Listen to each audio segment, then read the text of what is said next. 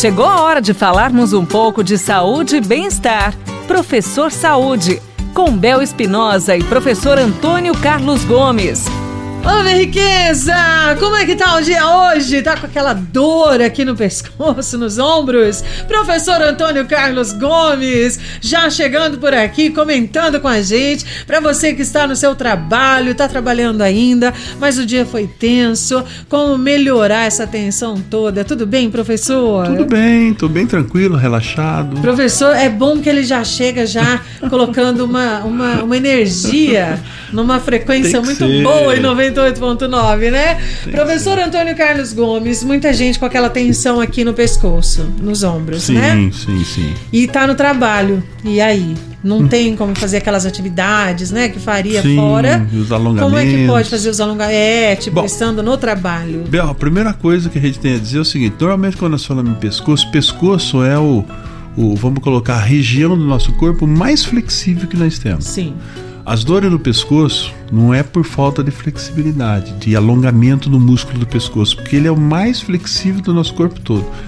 É porque ele está fraco, ele está atrofiado. O pescoço tem que ser fortalecido. Olha, pra você E que pensou que coisa. não existia. Exatamente, é. Fortalecimento do É, pescoço. e um outro, um outro processo é que a pessoa fica sentada o dia todo no mesmo tempo, ela mal olha de lado. É verdade. Né? Então vai contraindo fibras musculares e tal, vai tensionando fibras musculares. Mas uma dica é o seguinte: na posição que você está mesmo aí no seu computador, na sua, na sua mesa, não importa, Empresa. né? Na sua empresa, no, no- no caminhão, quem está dirigindo o carro, não interessa. Parou um pouquinho, você está sentado, continua sentado. Coloca sempre o tronco numa posição ereta, né? Sem, Certo. sem deixar ele torto. E faz o seguinte: só gira o seu pescoço Parou aí no semáforo vermelho agora? Faz também. Faz também. Então, parou, gira o seu pescoço pro lado esquerdo o máximo que você puder. Gira o pescoço o máximo que você puder para a esquerda. Volta no centro, dá uma respiradinha, vira pro lado direito no máximo que você puder. Sem mexer o tronco, tenta girar como se fosse virar o pescoço igual a coruja, olhando para trás.